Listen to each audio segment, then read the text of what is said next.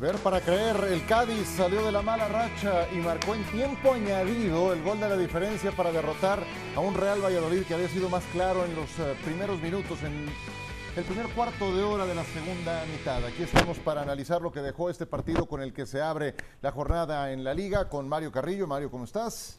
Bien, muy bien, extraordinariamente bien.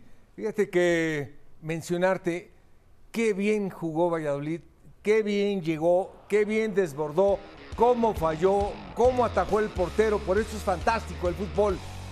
Que en la última jugada, una pelota que ni siquiera Negredo le pegó, porque la pelota le pegó a Negredo. Ah, exacto, sí. Gana el partido del Cádiz y bueno, esto es fútbol, señor. Efectivamente, aquí estamos con los mejores momentos del primer tiempo, por decir algo, porque en realidad hubo muy poca claridad ante la portería rival. Rodrigo Fáez, te saludo con mucho gusto, lleno de imprecisiones, de interrupciones eh, faltas muy constantes que eh, ilustraban el eh, momento futbolístico que viven estos dos equipos, pero las mejores sensaciones las dejaba el Valladolid con un Weisman que al minuto 45 tuvo un remate con la cabeza que era el primer aviso. Sí, total, estoy muy de acuerdo, Ciro. El saludo también para Mario Carrillo, que en la primera parte fue un intercambio de golpes en la que yo pienso que el Valladolid fue mejor, tuvo más presencia, más mordiente pero que no tuvo ese acierto que sí finalmente tuvo el Cádiz en una segunda parte en la que para mí siguió el mismo guion con un Cádiz muy bien perpetrado atrás y que estaba a merced del Valladolid y sobre todo esperando una contra que en el último instante pues fue lo que le valió al equipo de Sergio para lograr los tres puntos. Correcto, este es un momento clave del partido. Al 54 Moncho había sacado un cabezazo que Ledesma sacó, doble intervención del guardameta del Cádiz para evitar el eh, primer gol y después plano impactaba ese disparo larguero, minutos 50 54, 56, 59 seguía el marcador 0 a 0. Pero el Valladolid seguía llegando, seguía teniendo jugadas de riesgo hasta que ocurrió esto. Álvaro Negredo, que había entrado de cambio, lo que dices, Mario, le termina llegando al pie en esa zona. Sí, y la verdad por eso el fútbol es tan hermoso y fantástico. Eh, llegó muy bien Valladolid, no es contundente, no es claro, le falta eso. Y cuando un equipo no tiene esa contundencia y esa claridad, el rival te va a vacunar. Eso fue el día de hoy lo que hizo el Cádiz. Momentáneamente el Cádiz deja el sótano. Ese es su primer gol de la temporada que representa sus primeros tres, eh, tres, puntos de la clasificación. El gol de Negredo se ve precedido, Rodrigo, por un centro de Joseba Saldúa y también de un grave error del guardameta Senjo que termina inclusive, eh, de este lado decimos, mosqueando o influyendo en los defensores que bien pudieron cortar ese servicio para que Negredo lo termine empujando. Sí, totalmente. Y de hecho, en la definición de Negredo, que por cierto, aquí en España y en Europa también se dice mosquear, ah, eh, es un poco el reflejo de, lo que ha sido el partido. ¿no? no se esperaba esa acción y Negredo mete ahí el pie como dice, oye, tengo olfato por si acaso falla el portero o la defensa, y ahí está el pie para rematar ese, ese gol a la red. Eh, para mí es, un reflejo de lo que ha buscado el Cádiz durante toda la, la segunda parte. Es decir, oye, vamos a ver si en alguna de las pocas contras que vamos a tener o de las pocas chances que vamos a tener en esta segunda parte, a ver si mojamos el, pie, en este caso el de Negredo, y conseguimos los tres puntos. Pero sí que es cierto que también os decía en la previa que cuidadito con las últimas partes de los partidos del Valladolid, porque ha perdido muchos puntos y es lo que está evitando que el Valladolid esté mucho más por encima de los méritos incluso que ha tenido a nivel de juego, porque ya le pasó contra el Sevilla que en el último instante les empataron. Pasó hoy, no es la primera ni la segunda vez que ocurre, por lo cual esas eh, guardias atrás del Valladolid en la última parte de los partidos es algo que tiene que mejorar cuanto antes el equipo de Pacheta si no se quiere ver inmerso en esa lucha por evitar el descenso cuanto antes.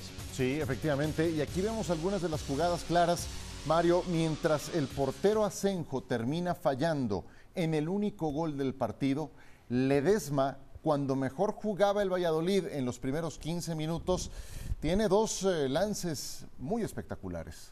Sí, no, y mencionarte que mientras más eh, el rival llega, el portero para una, eh, Ledesma para dos, Ledesma para tres, pero el rival no le llega la pelota y tiene que leer el partido y está más congelado mentalmente y tiene que adivinar. Si le llegó el primer disparo, no sé a qué minuto, por ahí lo debemos de tener, pero un equipo que no le llega la pelota le pasa esto pues eh, imagínate, ya el Cádiz con esto deja momentáneamente el último lugar de la clasificación, bien podría mantenerse fuera del farolillo rojo porque el Elche, que es ahora el ocupante del puesto número 20, será rival del Fútbol Club Barcelona en esta jornada y en verdad que lo tiene complicado. Pues con esto ha comenzado entonces la jornada número 6 en la Liga Santander en España. Continuamos. Nos ponemos las pilas, arranca Yarre. ¡Gol!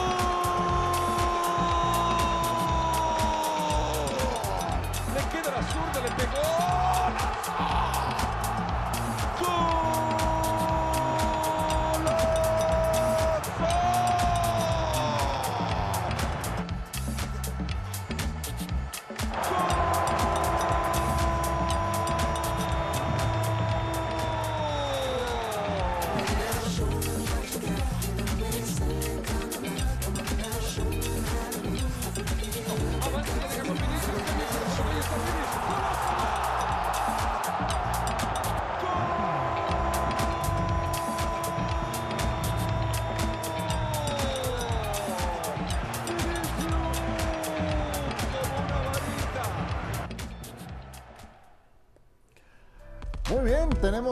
Derby.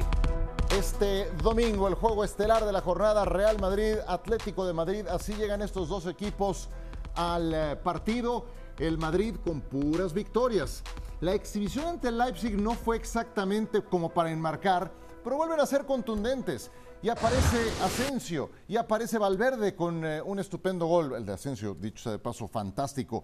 Y el Atlético de Madrid, ocupante en eh, la actualidad del séptimo lugar de la tabla. Ya hablaremos del equipo colchonero, antes hablemos del Real Madrid. Porque, hombre, eh, ahora que tanto se, sigue hablando de que Mbappé dice que eh, el contrato es de diferente manera y que lanza guiños ah, de nueva cuenta a su futuro, qué sé yo. Desde que eso se aclaró, el Madrid conquistó una Champions y, como vemos, ha ganado todos sus partidos oficiales. Entonces, hombre, como que no le duele mucho que digamos al conjunto madridista. Y es por eso que vamos a hacer este ejercicio.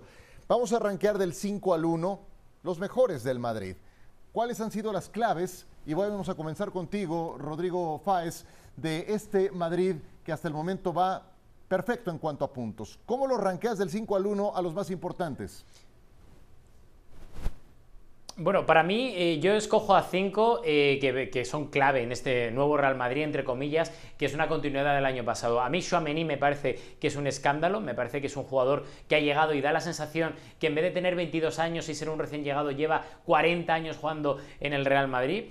Voy a escoger también al pajarito Valverde, que me parece increíble, me parece increíble lo bien que ha eh, asimilado ese nuevo rol que tiene.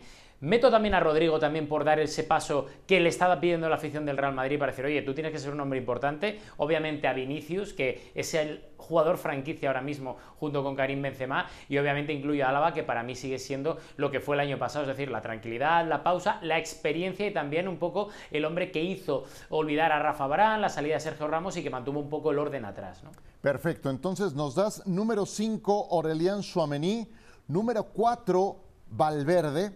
Número 3 aparece Rodrigo. Sí. En el número 2, Vinicius. Y en el número 1, David Alaba. En el 1, David Alaba. Me llama la atención esa, esa eh, selección, Rodrigo. Sí, y, yo sé que cuando Toño Oviedo, nuestro productor, me, pidió el ranking, yo digo, voy a poner a Álava el primero, porque hace un trabajo muy oscuro, muy poco agradecido, no es el que mete los goles, no es el que se incorpora al ataque box to box, no es el que, al final es el hombre que corta y que, eh, yo siempre digo una cosa, cuando el Real Madrid se hablaba del Real Madrid de Zidane de las Champions, se hablaba de Cristiano Ronaldo, de Benzema, quien mantenía el equilibrio atrás siempre era Sergio Ramos. Y una vez que se va Sergio Ramos, pero también se va Rafa Barán, que es una pareja histórica que ha ganado cinco Champions en el Real Madrid en la historia, al final hacer olvidar a esta gente creo que es algo importantísimo. Y que él en menos de un año se haya erigido como uno de los estandartes, como uno de los eh, pilares fundamentales de la parte de atrás de, de Ancelotti, que al final sabemos que basa todo su éxito en la parte de atrás, creo que para mí, no siendo un escaparate como el que puede tener Vinicius, que me parecería el segundo, pues yo le doy esa importancia. Muy bien. Ahora vamos a conocer los cinco de Mario Carrillo, pero antes te quiero preguntar por qué no pusiste a Ancelotti en ninguno de los cinco primeros lugares. Porque Ancelotti es un hombre que cede el protagonismo a los jugadores, por tanto, podría haberlo metido, pero de momento yo creo que vamos a cederle la importancia a los jugadores, aunque podría estar perfectamente ahí porque me parece un entrenador increíble. Correcto. Curioso que no aparece Karim Benzema. Bueno, sabemos que se encuentra lastimado. Dicho sea de paso, a Benzema le van a hacer una prueba el sábado para ver si alcanza a estar para el partido contra el Atlético de Madrid. Vamos a conocer tus cinco, mi querido Mario A Carrillo. mí me gustaron todos los de Rodrigo, todos me gustaron. Todos. ¿Le vas, Pero- a, no, le vas a copiar la tarea, verdad? No, Venga. pero el número uno, para tener un equipo A así, espera, espera. Empecemos por el 5. Perdón que te pare en seco. Ah, caray. ¿Podemos ir de, del 5 al 1? déjame ver, del 5 al 1, pues le voy a... no, bueno, sigue, sigue en el orden que quieras. No, no, está bien, está bien, está bien. El número 5. El número 5 se lo doy a Valverde. El número 5. Número 5 a Valverde. Sí. Me parece muy bien. Ese va a estar en las tres, en las tres listas, ya les anticipo. También está en mi lista. En tu lista, Valverde. Ok. Eh, primero porque es el jugador más importante en cuanto al equilibrio que tiene el Madrid. Ok. Es decir, la labor de este chico, aparte de que llegue y que baja toda la banda, todas sus diagonales, sus traslados con pelota dominada y sus goles cruzados son sensacionales. Yo creo que ha encajado como titular ahora, quitando a unos figurones. Yo, por ejemplo, yo no tengo a Tony Cross. Yo Yo tampoco ya no tengo, tengo a Tony Kroos. Sí. Pero a Modric sí lo tengo. Por favor, creo que lo puse de cuarto, te lo pongo de cuarto. es que lo hice al revés, pero ponlo de a Modric de cuarto. Bueno, ok. Luca Modric cuarto. Sí. Eh, yo pongo a Courtois Pones a Courtois. el número 3. Mira, no está en la lista de, de Rodrigo. A ver si ahora se lo Se le, fue, se le fue a Rodrigo a Courtois. A Thibaut Courtois, tú pones a Courtois. Siempre entonces, salva. Courtois. Todas las llegadas, todos los primeros 30 minutos son de Courtois. Yo también lo tengo, Después al minuto 40 ya anota el Madrid. Eh, Karim Benzema, el número 2. Karim Benzema, ¿lo tienes número 2? Sí. Con todo de que anda, un- que está lesionado. Con un ojo no así- es el número dos. Con un ojo. Así, si le parchas un ojo, es el mejor jugador que tiene el Madrid. Ok. Y ti- a ver, yo estoy de acuerdo en eso, pero ¿ha tenido un arranque tan bueno como la figura de la que estamos hablando? No, fíjate que hay algo. Nuestro hermano Oviedo, Ajá, a mí me dijo, tus cinco mejores del Madrid, yo me puse a ver si era actual o eran pasados.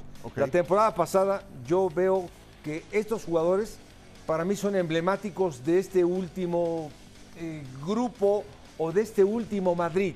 Dale. Por bien, ejemplo, eh, no pongo a Vinicius, puse a está bien. Benzema. Mira, un podium con Benzema siempre se va a ver bien. ¿Estás de acuerdo? Benzema con un ojo Ok. y, y Ancelotti con el otro ojo. Ancelotti uno. Número uno. Número uno, El Carlo entrenador es el más importante para mí. Muy bien. Mira, ahí vamos a coincidir. Ahora, ahora les digo los míos, pero ¿por qué Ancelotti lo pones uno? Es el mejor entrenador del mundo, ¿Sí? es el más ganador, es el que no sé de qué manera trajo a Lava, trajo a Rudiger, metió a Rodrigo, no sé cómo rinde Rodrigo ahora, que fue importantísimo en la Champions, levantó a Vinicius, inventó eh, para equilibrar a sus figurones, metió el pajarito al verde, para darle fuerza a Cross, a Ro- Casemiro y a Modric, el pajarito es fundamental para equilibrar, y eso solamente un entrenador.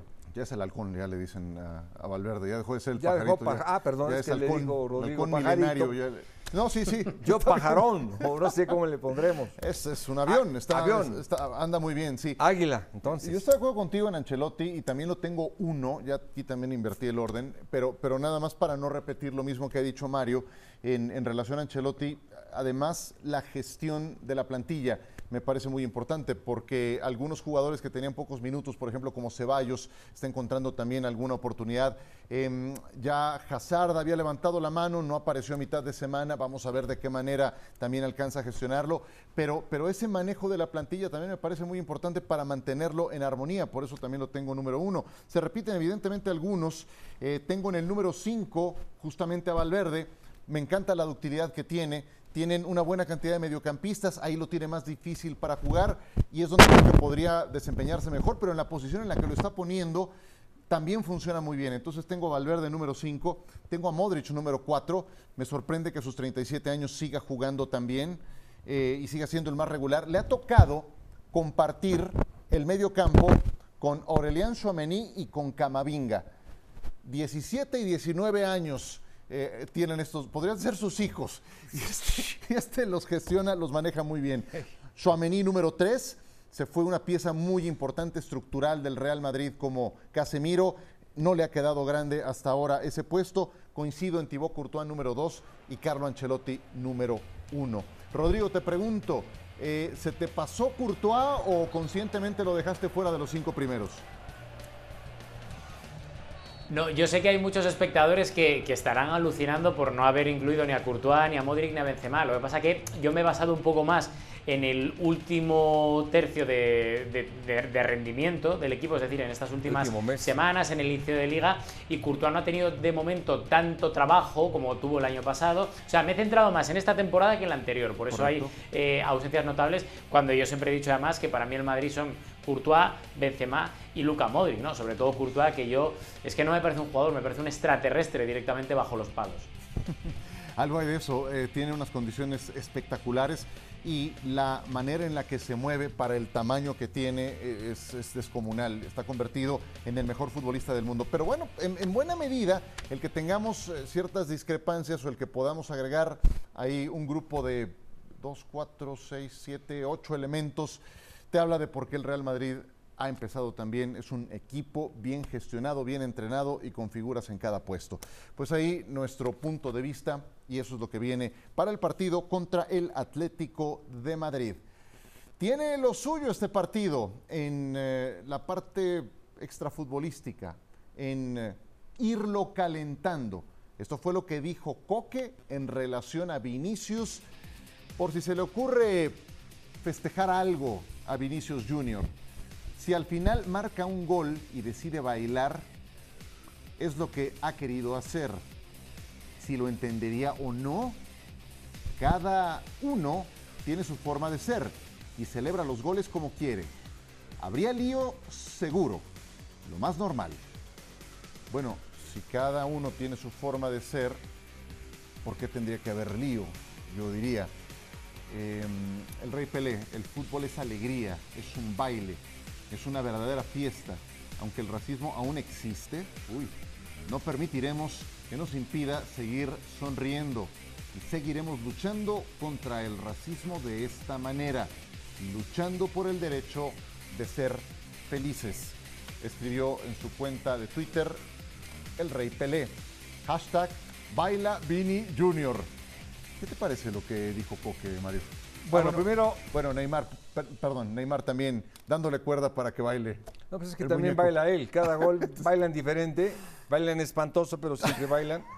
Y, lo del gran genio Pelé, se aventó una muy profunda, se la aventó muy profunda, no era para tanto, se aventó de racismo que no tiene absolutamente nada que hacer. A ver, antes de que me digas, perdona, el Real Madrid rechaza todo tipo de expresiones y comportamientos racistas y xenófobos, así como los lamentables y desafortunados comentarios dirigidos en las últimas horas contra nuestro jugador Vinicius. Ahora sí, Mario, ¿qué opinas? Sí, siempre a una de las estrellas te dejo. Perdón, el Real Madrid quiere mostrar todo su cariño y apoyo a Vinicius Jr., un jugador que entiende el fútbol como una actitud ante la vida desde la alegría, el respeto y la deportividad. Y ya para no tirar otro amague, Mario, cerramos con esto. El fútbol, que es el deporte más global que existe, debe ser un ejemplo de valores y convivencia. El club ha dado instrucciones a sus servicios jurídicos para emprender acciones legales contra cualquiera que vierta expresiones racistas hacia nuestros jugadores. Venga. Ya se me olvidó, no, me acordé, me acordé Perdóname. No, no, no, no, no, tranquilo. Me acordé de Cuauhtémoc que él baila zapateado, eh, baila eh, de la otra forma, baila como perrito. Cuando hacía un gol, le decía a Manuela Puente, por favor no vayas a hacer esto, lo hacía al instante. La verdad que es una forma de vivir, una forma de festejar, es una parte interna, íntima, eh, es ADN del jugador el que cuando haces un gol, como los ha hecho Vinicius, tienes que bailar, tienes que cantar, tienes que hacer lo que sea. Y nosotros disfrutarlo meramente deportivo. Sí, yo, cuando veo los alcances y los términos que se han utilizado en toda esta discusión, eh, Rodrigo, mi pregunta es, ¿era para tanto, en verdad?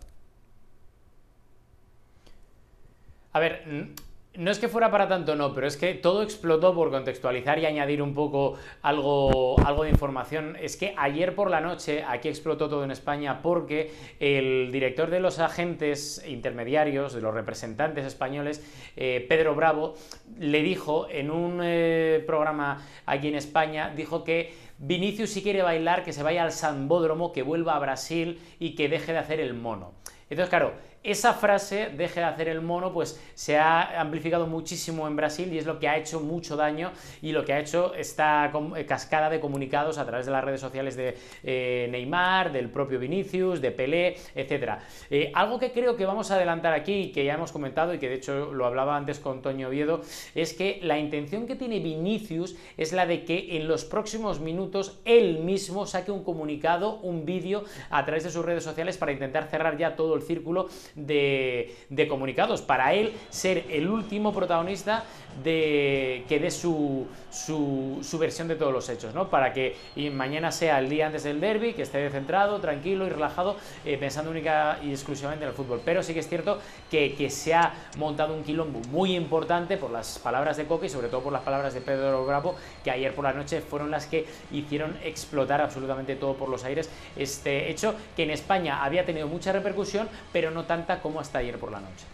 Sí, pues hay que ser muy cuidadosos en el manejo de los términos y más en los tiempos actuales y más cuando eh, temas que tienen que ver con racismo y la forma en la que muchas veces han em, agredido verbalmente a algunos jugadores eh, ha ocurrido. Entonces, eh, en fin, quiero ver qué ocurre cuando Vinicius anote un gol. Él tiene una forma de hablar en la cancha con su fútbol eh, deslumbrante, es un jugador desequilibrante, electrizante y vamos a ver qué ocurre eh, alrededor de todo esto que le ha añadido cierta tensión al derby madrileño. Nosotros seguimos.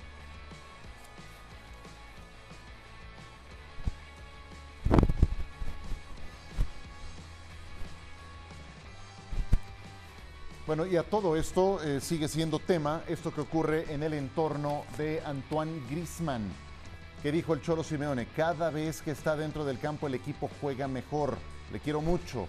Sabe que aparte del afecto que tengo por él, es uno de los jugadores más importantes de la historia del Atlético de Madrid desde el punto de vista de los goles. A seguir mejorando y trabajando, nos está dando mucho en los minutos que está entrando parte de lo que dijo Diego Simeone.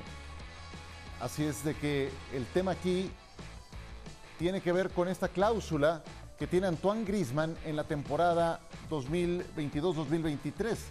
Eh, ahí está el minuto en el que ha entrado, no antes del 60. ¿A qué se debe todo esto? A que el Atlético quiere evitar el pago de 40 millones de euros por Grisman.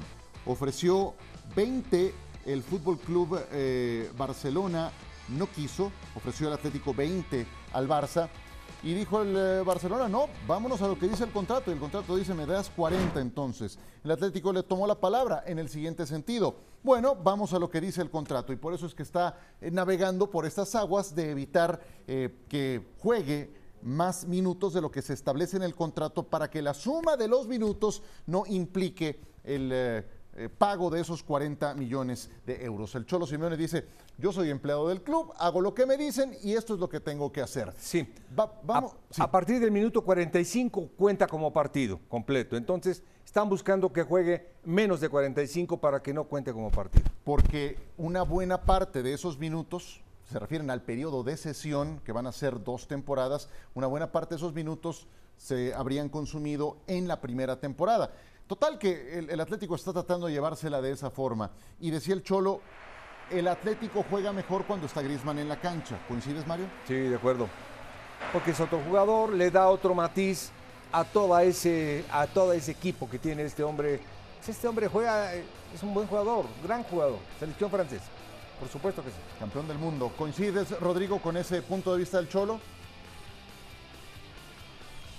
Estoy muy de acuerdo, además hay que añadir un poco al tema deportivo que es que Cholo Simeone y Griezmann son vecinos aquí en España, o sea, pero vecinos de pared con pared, se van muy bien y de hecho el Cholo siempre ha sido clave en el desarrollo de la carrera de Griezmann porque fue el que se encargó de llevar a nivel personal las negociaciones para la vuelta de Griezmann al, Atlético de Madrid, por tanto estoy muy de acuerdo que además también a nivel deportivo le ofrece mucho y yo siempre lo he dicho, por las informaciones que nosotros manejamos para el Cholo hay dos jugadores que son imprescindibles, Joao Félix por la apuesta de del equipo y del club sobre el joven portugués y sobre todo Griezmann, que es un hombre que está por encima del resto. Rodrigo, y en esa gestión de minutos que tiene que llevar disciplinadamente el Cholo Simeone, ¿no convendría darle algunos minutos más a Antoine Griezmann dependiendo de la importancia del compromiso? ¿Y qué juego más importante puede haber que uno contra el Real Madrid?